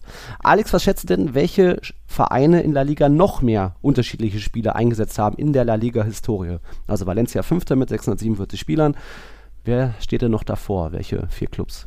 Boah, mhm. was ist denn das für eine Frage? Ey? Fand ich ziemlich hat man so boah. noch nie gesehen, die Statistik. Nee, bin ich jetzt, bin ich jetzt, boah, bin jetzt schon überfragt. Ja, also ich sag mal so, der Athletic Club aus Bilbao nicht, genau. weil die haben wenig, wenig Spielerpool-Auswahl, weil die immer nur Basken einsetzen. Also die können schon mal nicht dabei so sein. Ist es, ja. Obwohl sie Liga Dino sind, nie abgestiegen sind. Ja. Ganz genau. Und dann wollte ich sagen, dann muss ich mich gleichzeitig natürlich auf Liga Dinos äh, mhm. fokussieren, die lange dabei sind, weil damit sie viele Chancen, viele mhm. Saisons mhm äh, haben, in denen sie Spiele überhaupt einsetzen können. Also diese ganzen typischen Abstiegskandidaten kann ich also auch vergessen. Mhm. Heißt, wer ist da oben dabei? Also Mannschaften, die, die in Frage kommen, sind natürlich dann Barca, Real, äh, Atletico Madrid, vielleicht Sevilla, das sind so die offensichtlichen. Und dann, äh, boah, würde ich sagen, Real ist es nicht. Sehr also gut. nicht eins weil da viele Spieler sehr lange bleiben, also mhm. also so Vereinslegenden wie Hierro, wie was weiß ich, Salgado, wie sie alle heißen, Ramos, die bleiben sehr so gut. lange, dass du quasi wenig Spieler hast, die dann immer wieder, wenig Fluktuation, weniger. Sehr gut. So, ähm, dann nehme ich den Atletico Club de Madrid als Top 1. Atletico ist Zweiter mit 695 Zweiter. eingesetzten Spielern. Auf Platz 1 kommst du eh nicht. Äh, Barca ist Dritter mit 683 Spielern. Der FC Sevilla ist Vierter mit 670 ja. Spielern. Dann Valencia und dann auf Platz 6 Real Madrid mit 622.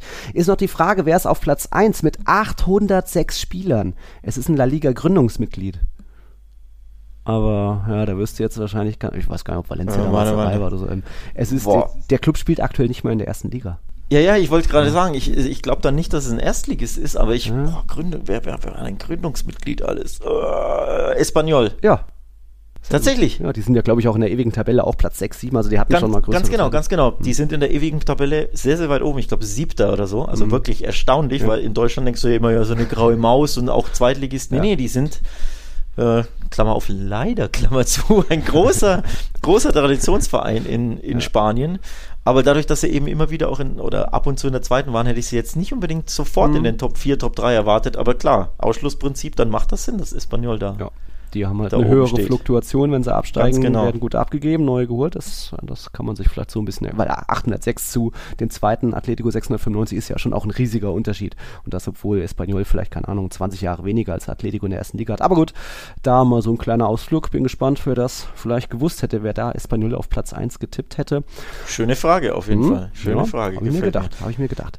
Dann kommen wir mal zu einem anderen Thema. Es gab jetzt während der Länderspielpause den ersten Trainerwechsel der Saison und und deswegen können wir da alles gratulieren. Wir haben es ja in unserem Tippspiel schon gleich dann rein eingerichtet mit, der, mit den Bonuspunkten. Also der Tim hat es, Michele, Sven Kajak, der aktuelle Spieltagsführende, äh, David L., Pascal, ich hoffe, ich habe jetzt keinen vergessen, denn es ist beim FC Villarreal passiert. Wir hatten es ja in unserer Vorschau schon so ein bisschen so so dass die richtige Chemie zwischen Trainer und Mannschaft nicht ist, dass auch die Rückrunde nicht so viel Hoffnung gemacht hat und jetzt ist im Endeffekt Kike Setien freiwillig gegangen. Also Klar, es war jetzt nicht der mega verpatzte Saisonstart. Sie hatten ja was drei Punkte, glaube ich, aus den ersten vier Partien. Aber irgendwie hat, sollte es nicht mehr sein. Und dann hat er vielleicht jetzt auch einfach selbst die Länderspielpause genutzt und sich gesagt, kommt, hier, ich mache einen Platz frei, ihr könnt euch umschauen. Dann der neue Trainer hat ein bisschen Zeit äh, zu holen. Natürlich hat, dürfte Setien auch nicht geschmeckt haben, dass bei Villarreal ja auch eine Art Ausverkauf war, ähnlich wie vor, wie in Sevilla vor einem Jahr. Also Pau Torres, Nico Jackson, Samuel Chukwueze, alles absolute Leistungsträger gewesen.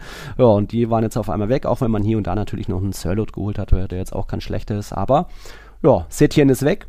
Das war die ganz große Überraschung war es, glaube ich, nicht. Auch wenn du es jetzt auch nicht hattest. Ich hatte auch Alaves als ersten Trainerwechsel, aber war ein bisschen zu einfach der Call, weil ja Setien hier und da schon immer mal ein bisschen gewackelt hat, oder? Mhm. Äh, freiwillig sagst du, ich kaufe das äh, nicht ganz ja. ab, den Verein. Ähm, oder, oder wenn das so kommuniziert wird. Ich glaube eher, der wurde gegangen, weil es auch hinter den Kulissen zwischen Mannschaft und Trainer nicht so mhm. gestimmt hat.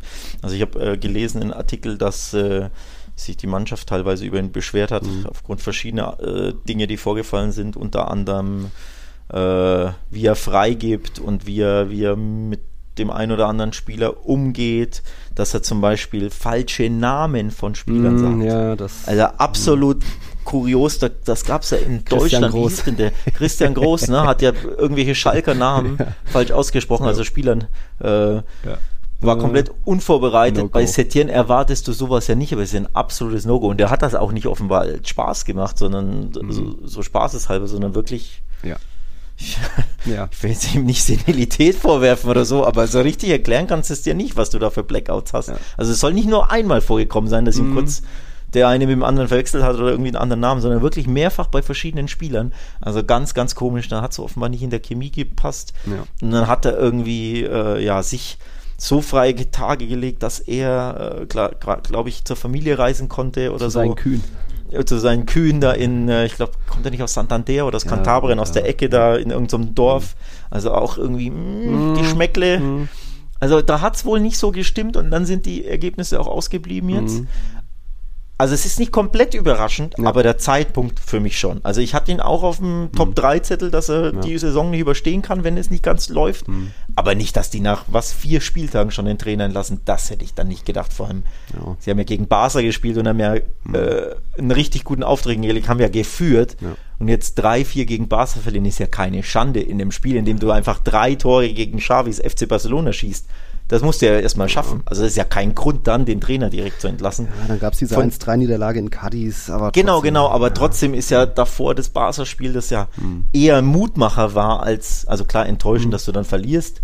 Aber ja. hätte ich nicht gedacht, dass er so früh entlassen wird. Also ich hätte einfach gedacht, es wird früher irgendeinen Abstiegskandidaten treffen, allerweise so, wenn die drei, vier, fünf, sechs, sieben Spiele ja. verlieren und er geht dann halt erst im Oktober, November, Dezember oder irgendwie sowas. Mhm.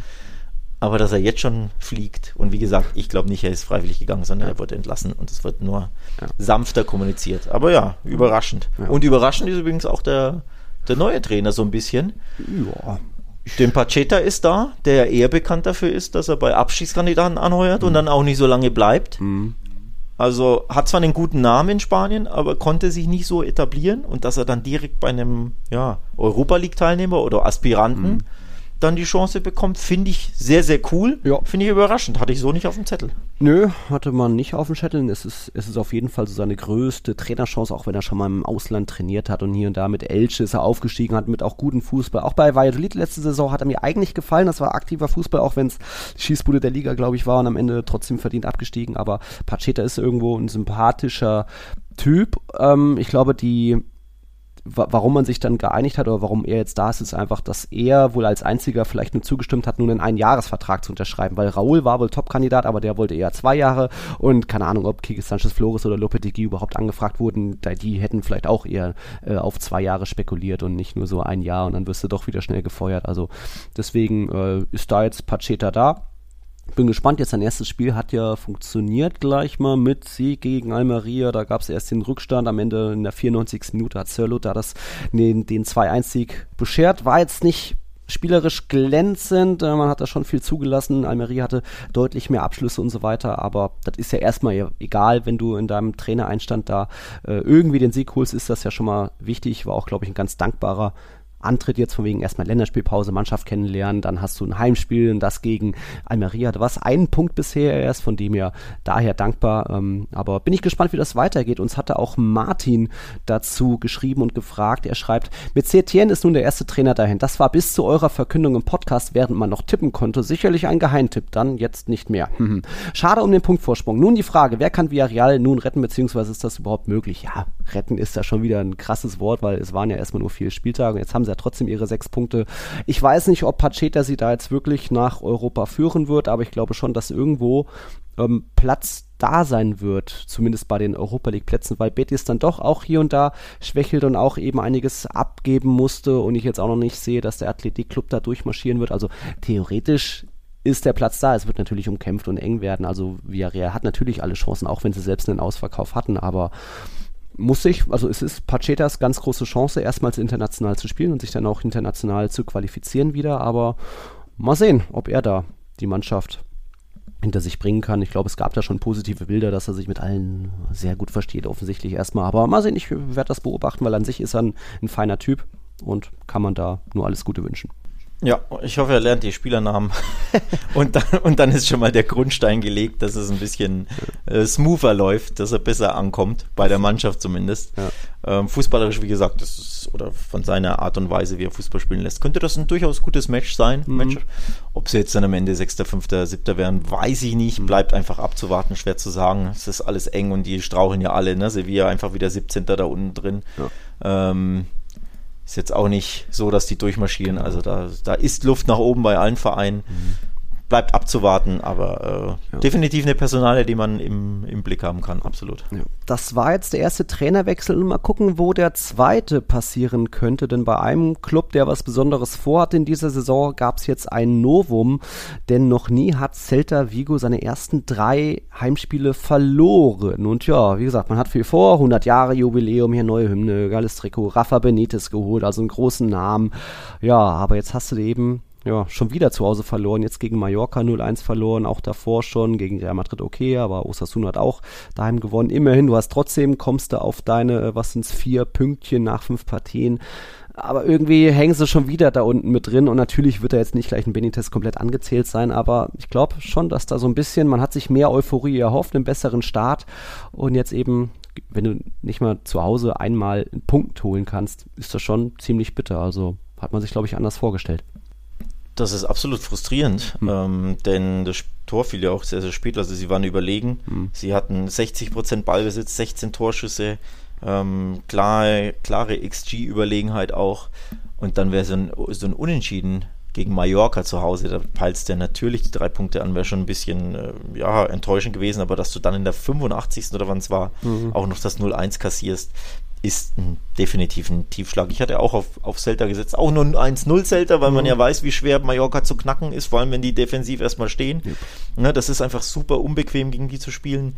Ähm, und dass Celta durchaus Anzeichen gezeigt, dass sie besseren Fußball spielen können, hat man gegen Real gesehen. Da fand ich sie eigentlich sehr, sehr gut im Spiel. War auch schon ein bisschen eine unglückliche Niederlage, wie ich fand. Mhm. Und deswegen hatte ich schon gedacht, boah, jetzt gegen Mallorca, wenn du überlegen bist, dann solltest du doch da gewinnen, wenn auch knapp. Und dass du dann, wie gesagt, wenn es 0-0 ausgegangen wäre, wäre wär, ja. schon unschön, aber okay, dann kannst du die halt nicht knacken, aber dass du dann spät verlierst, ist, zieht dir den Stecker, ne? Ist ein ja. Downer. Ähm, ich finde, sie sind trotzdem auf dem richtigen Kurs hm. mit Benitez, nur die Ergebnisse stimmen eben noch nicht. Hm. Aber klar, Blick auf die Tabelle, sie sind wieder unten drin, wieder 16. Da waren sie ja in den letzten drei, vier Jahren hm. immer. Early Days, ne? Erst ja. fünf Spieltage, aber klar, äh, Aufbruchstimmung geht anders, ne? Ja, da ist das jetzt. Naja, mal gucken einen Platz hinter Celta und einen Punkt hinter Celta ist der FC Sevilla. Gut, die haben jetzt äh, auch ein Spiel weniger. Das gegen Atletico ist ja ausgefallen. Und auch da war in der Länderspielpause ein bisschen was los. Wir haben es ja schon letztes Mal them thematisiert, wie schön das ist, dass Sergio Ramos sich gegen das Saudi-Geld entscheidet und zurück ist in der Liga bei seinem Heimatclub. Kam jetzt auch zu seinem Debüt direkt natürlich, äh, als Sevilla Las Palmas empfangen hat. Ähm, Sevilla bisher eben noch null Punkte. Jetzt ist der erste Sieg da und der war natürlich auch absolut verdient. Also sie haben über 26 20 Abschlüsse abgegeben. Das war schon mal spektakulär. Ramos auch ein ordentliches Debüt gehabt, hatte einen, das hätte ein Gegentor werden können, hat er so vor der Linie, hat er sich so dazwischen geworfen mit Arm am Körper. Also das war so typisch Ramos, einfach mit vollem Einsatz und der hat ja dann immer irgendwie die Arme am Körper. Das ist so seine, seine typische Bewegung. Also da war das schon mal erfolgreich. Ähm, und dann hat es am Ende ein neuer gerichtet, Luke Bacchio, frisch gekommen aus, der, aus Deutschland und hat nur was, zehn Minuten stand er auf dem Platz, da hat er schon geklingelt, also 1-0 hat da Sevilla gewonnen, zum ersten Mal in dieser Saison. Vorher gab es so eine Szene, da hatte in Siri abgeschlossen, da war wieder der Ball so auf der Linie fast dahinter, ja, wir wissen es ja, keine Goal-Line-Technology in der Liga, ärgerlich, aber eben kurz danach dann dieser Siegtreffer von Luke Bacchio, das ist eine feine Sache. Auch wenn ich glaube, Dimitrovic musste in der Nachspielzeit noch eine Großchance von Las Palmas ähm, abwehren. Aber will ich sagen, Sevilla ist jetzt wieder da und jetzt geht's aufwärts. Aber auch da wichtig, zu Hause zu gewinnen. Vor allem auch, weil die haben jetzt auch ein Champions League Heimspiel. Mittwoch kommt Lens ins Sanchez Pizjuan. Und dann mal schauen. Da mit Ramos hat man ja ein bisschen Champions League Erfahrung jetzt wieder dabei. Also musst du jetzt gewinnen, um da ein bisschen Momentum aufzubauen. Auch Las Palmas war ja auf dem Papier ein Pflichtsieg. Mhm. Vor allem, weil die keine Tore schießen können, was du ja trotzdem, auch wenn du selbst äh, null Punkte hattest bislang, mhm. warst du der klare Favorit. Ja, um Las Palmas machen wir ein bisschen Sorgen, ne? Ähm, mhm. Ja. Binärcode bei den Ergebnissen bisher. Ich weiß nicht, ob, ob, du das so auf dem Schirm hattest. Die haben erst ein Törchen geschossen bisher mhm. in der Liga. Also das ist enorm dünn. Beim 1 zu 1 gegen Mallorca, also auch schon kein gutes Ergebnis zu Hause. Und seitdem vier Spiele kein Tor. Ergebnisse 0-1, 0-0, 0-1, 0-1. Mhm. Also da ist gar nichts los offensiv bei Las Palmas. Wirklich sehr, sehr wenig. Ja, haben immer Ballbesitz, aber eben so leeren mhm. Ballbesitz. Ne? Garcia Pimienta, der Ex-Barca B-Coach, ja, der setzt natürlich auf Ballbesitz. Aber es ist zu zahnlos teilweise. Also das ist schon, schon ein bisschen enttäuschend, was Las Palmas bisher mhm. äh, da liefert. Da muss ein bisschen was kommen. Auch wenn sie jetzt ja, 14 Schüsse immerhin hatten. Ja. 82% Ball äh, ähm, Completion Rate, also die, die Accurate Passes, die, ja. die ähm, waren besser als bei Sevilla, was ja durchaus bemerkenswert war. Mhm. Also sie haben mehr Pässe gespielt, hatten eine bessere Prozentsatz. Also da sieht man diese, diese Garcia Pimienta Barca Schule schon, mhm. aber sie kriegen vorne einfach keine Tore geschossen und im Strafraum ist es zu dünn. Ja. Und deswegen muss man sich schon ein bisschen Sorgen um den Aufsteiger machen. Mhm, schauen wir mal. Zwei Pünktchen haben sie. Immerhin vorletzter vor Almeria ein Punkt.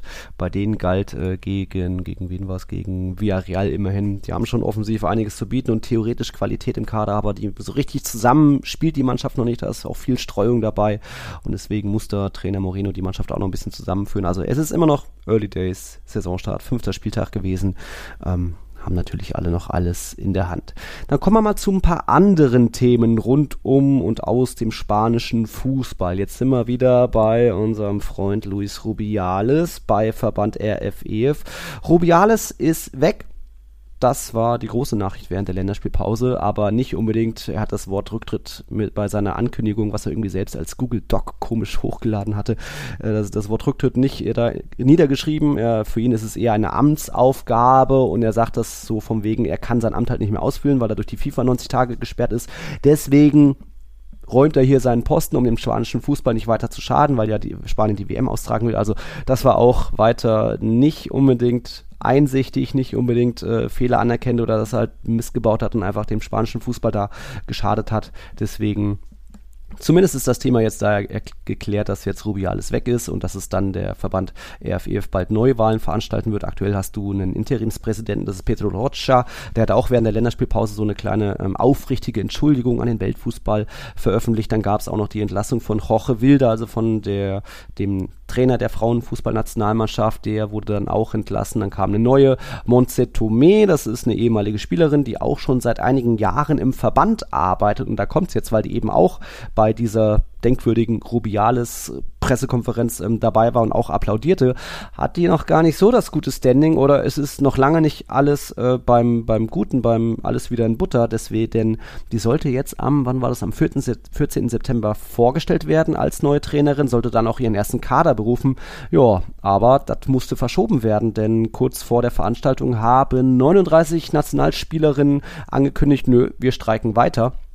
Und deswegen wurde das erstmal alles verschoben, denn denen gehen die, die Änderungen nicht weit genug. Da hat unter anderem auch Alexia Poteas eine, eine ähm, Mitteilung geteilt, aber eben nicht alle. Wir wissen ja noch, davor waren es irgendwie über 80 Spielerinnen, die da eben sich klar gegen Rubiales und so weiter gestellt haben. Jetzt in Anführungszeichen nur noch 39 Spielerinnen. Dann gehören aber auch ein paar dazu, die gesagt haben, ja, jetzt reicht's aber auch mal, unser Land geht auch noch vor. Und das ist in dem Fall Aitana äh, von Real Madrid, die hat eben gesagt, ja, sie will trotzdem jetzt wieder spielen. Also da bin ich gespannt, was da jetzt noch alles passiert. Noch gibt's keinen neuen Termin für die Präsentation von Monse Tomé, noch keinen Termin für die neue Kaderberufung, denn am, ja, in vier Tagen, 22. September, spiel, spielen die Frauen gegen Schweden und am 26.09. gegen die Schweiz.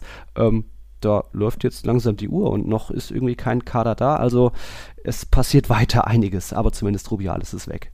Ja, spielen können sie nicht, ne? Mhm. Ähm, strukturelle Änderung wir wünschten sich die Nationalspielerin, gab es aber auch wieder so ein, so, ein, mhm. so ein, Dokument, wo sie sich das und das und das und das äh, wünschen. Also es war ja eh schon vor der WM ne, das große Thema, mhm. dass sie das angesprochen haben ähm, und dass das ja keinen interessiert hat. So, so muss man es ja fast schon sagen. Äh, unter der Ägide Rubiales und Wilda, ne, dass die das, mhm. ja, diese strukturellen Dinge, die angesprochen wurden, dass die das, ja, Schulter zucken, nö, passt schon alles bei uns. Also, dass sich das, die Spielerin einfach überhaupt nicht wohl gefühlt haben im Kreise der Nationalmannschaft. Ähm, und ja, die zwei Köpfe, die Schuldigen, sind jetzt weg. Aber strukturell muss da offenbar noch so viel aufgearbeitet oder verändert werden, dass die Spielerinnen bisher noch nicht zurückkehren wollen. Also sehr, sehr spannend, ob diese Spiele abgehalten werden und wenn ja, mit welchem Kader, mit welchen Spielerinnen, ob ja. überhaupt, also Chaos pur, Chaos. wie schlimmer nicht sein könnte, aber aus unserer Sicht oder generell mal gesprochen, immerhin endlich ist Rubiales weg. Sehr, sehr widerwillig zurückgetreten ähm, oder Posten aufgegeben, was ja im Endeffekt einfach das gleiche ist. Also äh, widerwilliger geht's nicht, aber klar, er, er wurde da gelähmt, ähm, konnte da nicht weiterarbeiten, alle um ihn rum abgedankt, auch das komplette spanische Trainerteam ja, ne? Ge mhm. äh, gegangen. Also nicht nur der Trainer wurde entlassen, sondern wirklich die ganzen ich glaub, die äh, die Assistenten sind, glaube ich, zuerst freiwillig gegangen und dann will er noch entlassen. Ja, ja, genau, aber da sind ja viele auch zurückgetreten, also auch, ich glaube, Physiotherapeuten mhm. und Athletiktrainer und weiß der Geier, äh, äh, Be Betreuer und sonst wie. Also es ist ja wirklich Tabula Rasa pur, Tja. nicht nur beim Verband, sondern wirklich beim, beim spanischen Frauennationalteam, mhm. beim Staff. Also völlig verrückt, was da abgeht. Und ja, Wilda und Rubiales weg. Es ist die Positivnachricht, aber man muss sich jetzt strukturell neu aufbauen und das wird ein bisschen dauern und da sind Wahlen dabei und da sind äh, ja, viele Hinterzimmergespräche und äh, mhm. viel, viel Arbeit, die da getan werden muss. Also muss man auf jeden Fall im im Blick haben, was da noch alles passiert, bin ich gespannt. Aber ja, Chaos pur. Man kann es nicht anders äh, thematisieren. Wirklich der Schaden, den der spanische Fußball davon getragen hat, mhm. könnte ja größer nicht sein. Ja, und könnte, sie, ja könnte sie die WM kosten 2030. Wirklich, wirklich krass, ja. Mhm. Ja, das war ein unangenehmes Thema. Ein kleines, unangenehmes oder unschönes Thema kommt jetzt noch. Das ist nochmal die Sache Mason Greenwood. Ähm, ihr wisst ja, er ist jetzt bei Getafe, hat jetzt auch am Wochenende sein erstes Spiel seit Januar 2022 gemacht. Äh, wurde ja von den Getafe-Fans ordentlich gefeiert und empfangen und von wegen verdient eine zweite Chance. Ähm, naja, es, er muss ja nicht unbedingt auf der Straße landen, sage ich, aber eine zweite Chance kannst du auch haben, indem du dir einfach einen ganz anderen Beruf suchst und irgendwie da versuchst. Du musst nicht unbedingt auf Ruhm und Ehre jetzt weiter noch Profifußballer sein. Ich finde nur spannend, dass jetzt, wir haben ja auch noch Santimina gehabt in La Liga, der ja auch irgendwie ähm, ähm, für zu vier Jahren Gefängnis verurteilt wurde, auch wegen Misshandlung und äh, sich dadurch, glaube ich, jetzt im Ausland auffällt und deswegen bei Sampdoria in der zweiten italienischen Liga anheuern wollte. Aber guck an, es geht auch anders. Dort die Fans haben das boykottiert oder ihren Unmut geäußert und dann eben ist dieser Wechsel von Santimina zu Sampdoria geplatzt. Also so könnte es auch sein, aber stattdessen in Getafe wird er gefeiert und das an, auf der anderen Seite wird aber auch sehr kritisiert. Das war jetzt, äh, waren wohl angeblich unschöne Szenen der Athletikfans in Getafe Staffel. Die haben angeblich gesungen, äh, Greenwood stirbt. Das habe ich auf dem Video überhaupt nicht erkennen, raushören können. Das wäre natürlich trotzdem ein absolutes No-Go, wenn das so der Fall wäre, weil kritisieren ja, aber ähm, nicht den Todeswunsch aussprechen. Also das dann wieder un unschön und ähm, wichtig auch eine kleine Korrektur noch hat Bordalas vorgenommen. Der hatte mal gesagt, von wegen, dass Bellingham in diesem Transfer involviert war, dass er mit Greenwood gesprochen hätte. Nee, da hat, hat Bordalas sich ge geirrt. Das hat er auf der Pressekonferenz gleich ähm, korrigiert. Nicht, dass da jetzt noch jemand den Glauben hatte, dass Bellingham irgendwie am Greenwood-Transfer mitverantwortlich ist. Nee, Bellingham hatte da keinen Kontakt zu Greenwood, das hat Borderlass klargestellt. Das wollte ich nur noch kurz erwähnen. Ja, also erst sagt das, erst sagt das so, der Borderlass, und dann sagt das wieder anders ja. drei Tage später, ne? Mhm. Ja, da auch ein Geschmäckle. Aber ja. ja. ich möchte eigentlich gar nicht zu ausladend über Retafe äh, sprechen, um ehrlich zu sein. Ja. Ich möchte nur äh, festhalten, dass der ein oder andere von unseren, äh, von unseren Patrons auch nicht der größte Retafe-Fan ist. Ich habe gesehen, dass jemand 0 zu 10 getippt hat. Was? da, tippt, da tippt der Unmut oder die, die Anti, die Unsympathie etwas mit. Äh, bei Marcel war das. Der hat Kretafe gegen Osasuna 0 zu 10 getippt. Oder war das ein ja, Tippfehler? Ich weiß nicht, ob er sich Es könnte natürlich auch sein, dass ja. er sich vertippt hat, verklickt hat, ne? 0-1 eingeben wollte mhm. und dann auf die 0 gelandet ist. Aber man kann auch sagen, boah, der kann Gitarre so wenig ja, leiden, dass er vielleicht sagt halt, ne? ich tippe mit dem, mit dem, ja mit dem Herzen sozusagen. Ja, Keine Ahnung. Finde ich aber auf jeden Fall bemerkenswert. Muss Marcel mal auflösen. Marcel, schreib uns mal, äh, wo auch immer, ob das Absicht war, dieses 0 zu 10, ob da. Antipathie gegen Retafe beim Tipp mitgeschwungen ist oder ob das ein reiner Tippfehler von dir war. Das ist sehr bemerkenswert auf jeden Fall. Starke Sache, okay. Dann kommen wir jetzt langsam zum Abschluss der Folge mit noch ein paar anderen internen Themen. Ähm, wir können auch noch schnell noch eine Frage vom Louis Martins reinnehmen, um auch zu verbinden, was wir schon an Trips geplant haben. Also ich habe schon Barcelona geplant, Luis hat auch was geplant, das, dazu kommen wir gleich. Ich habe auch schon Girona gebucht, wo ja Real Madrid jetzt auch äh, Ende September ist. Hast du schon irgendwas wieder, Alex? Nee, ich äh, schwanke noch. Ich, ich, ich bin noch nicht ganz sicher. Mich zieht das Olympiastadion nicht so an. Ah, echt? Das Louis Compagnie. Einmal. Hast du auch jetzt wieder gesehen. Äh, es war übrigens äh, die beste Zuschauerzahl, die sie hatten in der Saison. Sie hatten jetzt noch, natürlich noch nicht so viele Heimspiele. Hm. Aber ähm, es waren immerhin, lass mich nachgucken, wie viel im Stadion? 45.000. Ja. Das ist einfach halb so viel von sonst. Ja, immerhin. Ja, ja. 45 kann man jetzt sagen. Aber Hintertor links und rechts siehst du halt immer noch diese mhm. leeren, leeren Ränge, vor allem im Unterrang, weil du das so dermaßen schlecht siehst. Und ich habe auch ein Video von der, von der Pressetribüne gesehen, die ja auf der Haupttribüne mhm. ist. Ähm, dann saß ein Kollege von uns, von ESPN, glaube ich, so halb rechts auf der Presse, Pressetribüne mhm. und hat das Tor von Ferran Torres gefilmt, auf der halb links, also links, auf dem linken Tor. Mhm. Ich habe fünfmal hinschauen müssen, ich habe nichts erkannt auf diesem Video. Also es war ja dieser direkte Freistoß, das heißt, ich, wu ich, wusste ja sogar, was passiert. Ich konnte es einfach nicht erkennen, wie dieser Schuss ins Tor ging. Obwohl ich ja mhm. wusste, dass er den Freistoß rechts um, um die Mauer schießt. Aber die Sicht war zumindest auf dem, nicht wegen der Videoqualität, sondern weil es so weit weg war einfach. Mhm. War so, ja. naja, ausbaufähig, dass ich nicht so die Lust bekommen habe, direkt, boah, ich muss jetzt buchen, ich muss dahin. Ja. Und ich sag's auch immer wieder, Tatanbahn, Laufbahn, mhm. boah, wir hier in Nürnberg, wir kennen's ja. Und du weißt es ja auch da, ne? Ich sträube mich fast schon immer ins Stadion zu gehen, mhm. wenn die Plätze nicht so geil sind, weil eben die Sicht so sch schlecht ist. Und mhm. das, ja, macht halt einem das Stadionerlebnis dann doch ein bisschen madig. Und wenn dann das Stadion halb leer mhm. ist und so keine Stimmung und äh, ja. also ich bin noch nicht so angefixt. Das ist einfach so bei mir, sorry. Ich, ich, ich bewerb, äh, lass mich selbst gern, äh, will mich selbst von überzeugen, also habe schon Klassiko gebucht. Übrigens auch unser Kumpel Miguel, den habe ich noch vom Derby gesehen, hat auch gleich gemeint, oh, gleichen Flüge wie du ab Nürnberg. Gut, also da sind wir gespannt drauf und eben Luis Martins hat uns geschrieben, er schreibt, in einer eurer letzten Folgen habt ihr mir richtig Bock gemacht, mal einen Trip nach Spanien zu machen und dies mit einem Fußballspiel zu verbinden. Ja, und das Ergebnis ist jetzt, er hat mit drei, drei Freunden Sevilla gebucht zum Spiel gegen Real Madrid und fragte auch wegen Tickets. Und da kann ich nur nochmal sagen, äh, Gästeblock-Tickets gehen nur an Fanclubs. Es kann nicht schaden, generell nicht schaden, auch für Champions League-Spiele in Deutschland oder was auch immer, dass ihr in einem Fanclub seid. Es gibt in Stuttgart, in München, in Österreich, Schweiz, in Straßburg, überall gibt es welche. Also meldet euch da an, da kann ja auch nur einer angemeldet sein und dann für die Kumpels mitnehmen, theoretisch. Ansonsten über den Sevilla-Vorverkauf an vier Tickets zu kommen, das könnte schon schwierig werden, zumindest äh, nebeneinander. Äh, das ist extrem schwierig, glaube ich, aber wenn man da pünktlich ist beim im Online-Shop, da wenn es losgeht, kann man bestimmt irgendwo zweimal zwei Tickets irgendwo buchen. Also da viel Glück, Luis, das ist auf jeden Fall ein geiler Trip. Da, glaube ich, könnt ihr eine, eine, wunderschöne Stadt erleben und vielleicht auch ein Spiel mit netter Stimmung. Das ist schon mal ganz gut. Ähm, und dann können wir jetzt, bitte?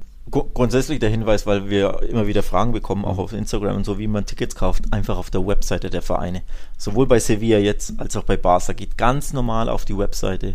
Da könnt ihr Tickets immer wieder kaufen. Es kommen auch immer wieder Karten in den Verkauf. Also selbst wenn drei Wochen vorher du nichts findest, heißt das nicht, also keine Tickets äh, kaufbar sind, heißt das nicht, dass das schon abgeschlossen ist, dass es ausverkauft ist. Nee, teilweise startet der Verkauf noch gar nicht hm. oder hat schon gestartet, ist wieder geschlossen und dann kommen einfach wieder Tickets rein, weil die Dauerkarteninhaber, das ist ganz typisch in Spanien, ihre Karten peu à peu erst wieder freigeben. Hm. Also teilweise auch in der Woche vorm Spiel dass du sieben Tage vorher keine Tickets findest, ja, dann musst du jeden Tag mal reingucken und dann kommt drei, vier, fünf, sechs Tage vorher dann doch wieder Tickets rein. Ja. Ganz, ganz üblich in Spanien, völlig normal. Also wirklich an der Tagesordnung und deswegen geht immer wieder auf die Webseite und guckt regelmäßig nach Tickets. Ich habe zum Beispiel für Sevilla Barca letztes Jahr im Herbst, du weißt, als ich vor mhm. Ort war, auch ganz normal auf der Website noch Tickets kaufen können und selbst an den Tageskassen am Spiel selbst vor Ort ah. gab es noch Tickets für Sevilla gegen Barca. Ganz Was? normal. Weil die gibt es am Bernabeu, glaube ich, gar nicht mehr, diese Tageskassen. Die machen nur noch online möchtet. Ja, also seit Corona hat sich das geändert und auch umbaumäßig, dass du da nicht mehr so viele Schalter hast, sondern. Ja, ja. also auch bei Sevilla geht hm. einfach auf die Website. Es gibt immer wieder Tickets zu kaufen. Ähm, auch wenn die ganz, ganz großen Namen kommen. Gerade dann sind sie deswegen nicht ausverkauft, weil die Tickets dann so teuer ja. werden. Weil man weiß ja, die, ja. die raffgierigen Vereine, die ja. verlangen dann immer 100 Euro aufwärts. Jo.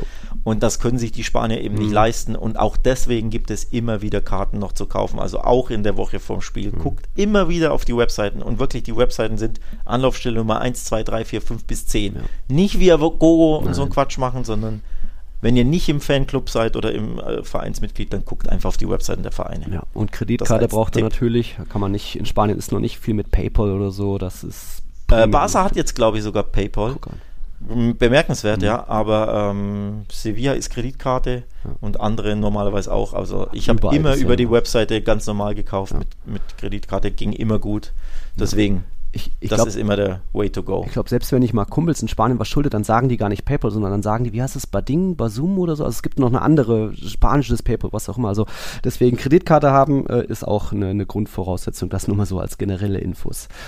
Okay, und dann haben wir jetzt eben noch äh, die anderen beiden Sachen. Wollen wir erst Unboxing oder erst nochmal Verlosung an Teaser? Was willst du nochmal? Oh, dann machen wir, machen wir Verlosung, weil Unboxing ist ja so ein besonderes ja. Event. Wer weiß, ich weiß auch gar nicht, wie lange das dauert, was da alles äh, Genau, was sich da, was, sich da ergibt, weil wir wissen ja nicht, was wir unboxen. Das kannst du aber gleich erklären. Mhm. Also da, wir, uns wurde was zugeschickt und ich bin, ich mhm. weiß nicht, was es ist und du ja offenbar auch nicht. Deswegen machen wir erstmal das Offensichtliche, wenn wir wissen, was wir machen, nämlich der Buchverlosung, denn das Buch verlosen wir selbst. Also da, da wissen wir, was in der Box ist, die zu euch kommt. Nämlich, wie gesagt, das äh, Buch Barca, Aufstieg und Fall des Clubs, der den modernen Fußball erfand von Simon Cooper, ist ein niederländischer Journalist, der auch in Katalonien schon gelebt hat, ähm, ist ganz nah an Barca dran und bekam dahinter ähm, Blicke hinter die Kulissen mhm. und hat Barca, äh, ich glaube, jahrelang begleitet und hat dann so ein bisschen, ja, die, die letzten Jahre ähm, begleitet von mhm. Barca, wo es eben eher, ja, hm. nach unten ging. Ne? Der, der, Titel heißt ja nicht umsonst Aufstieg und Fall des Clubs. Also da sind die Corona-Jahre drin, da ist die Misswirtschaft, da ist hm. Thema Messi, Laporta, äh, Bartomeo Abgesang und eben wie es ja, wie es nach den Guardiol nach der Guardiola-Ära nach unten ging. Das hat eben Simon Cooper da äh, dokumentiert. Also ein ganz, ganz grandioses Buch, wurde auch mit in England mit Preisen überhäuft etc. Und wir verlosen eben so ein Ding. Und wie könnt ihr das Ding gewinnen? Ganz einfach.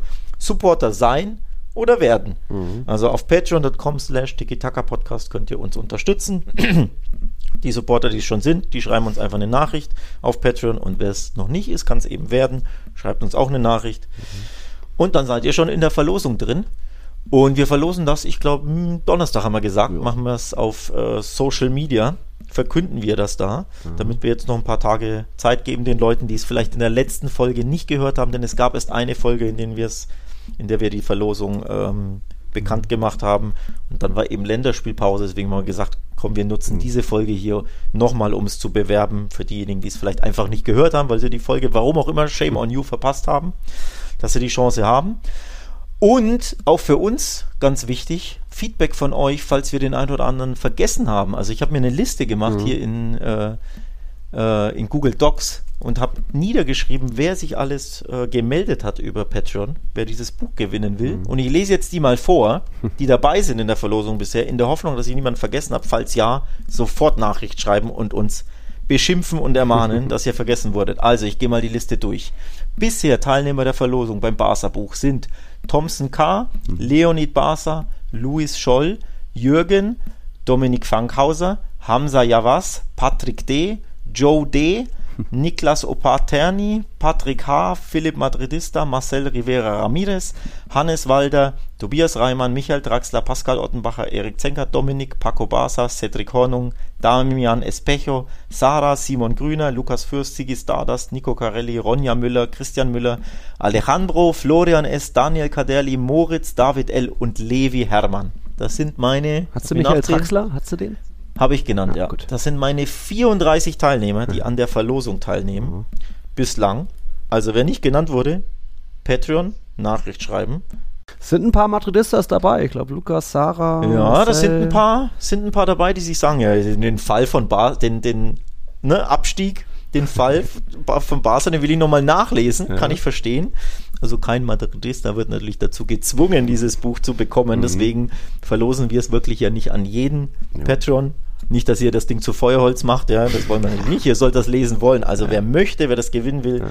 patreon.com slash Podcast und supporten. Und wenn ihr schon seid, einfach eine Nachricht auf Patreon schicken. Hey, ich möchte gern das Buch gewinnen. Mhm.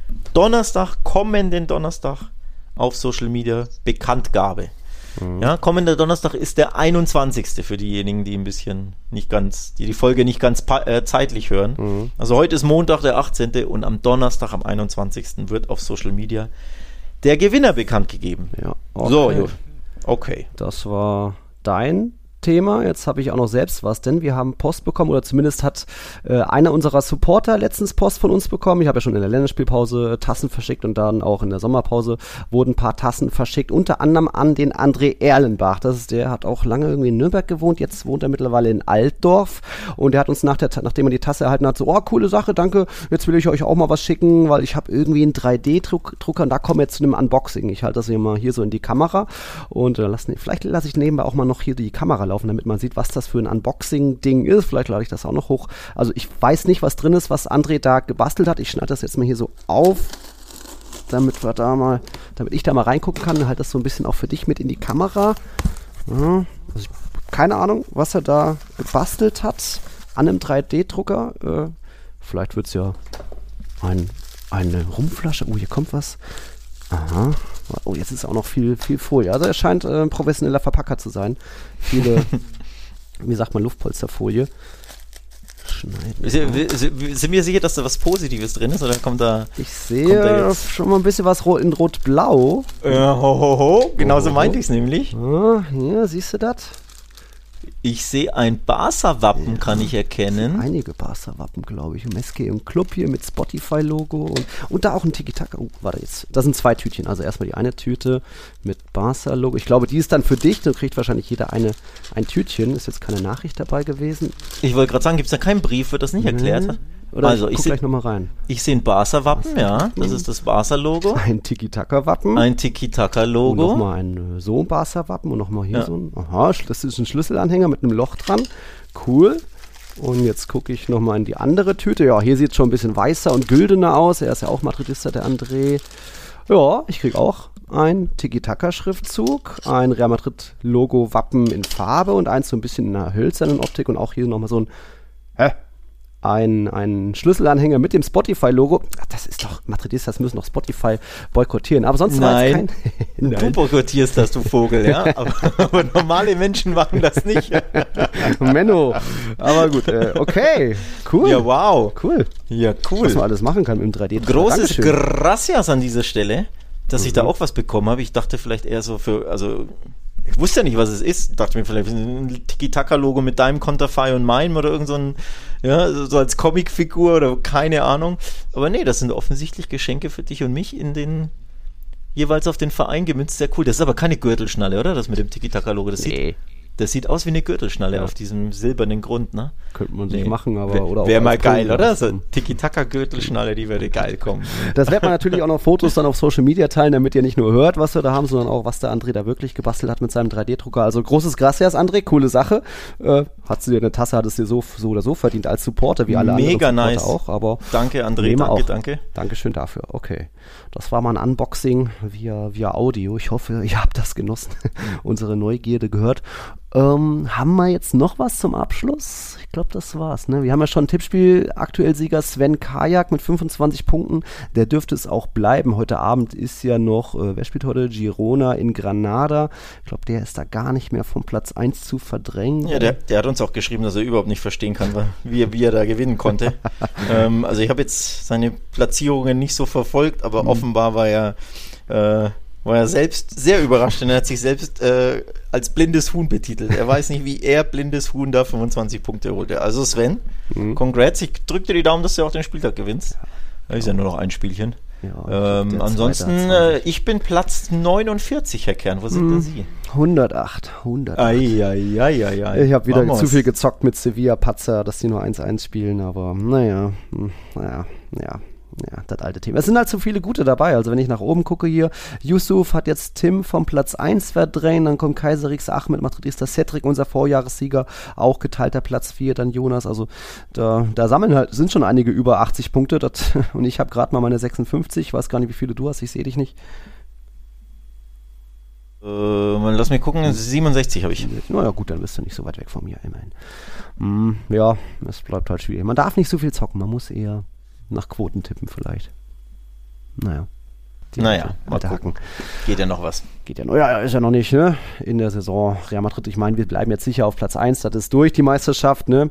Und ähm.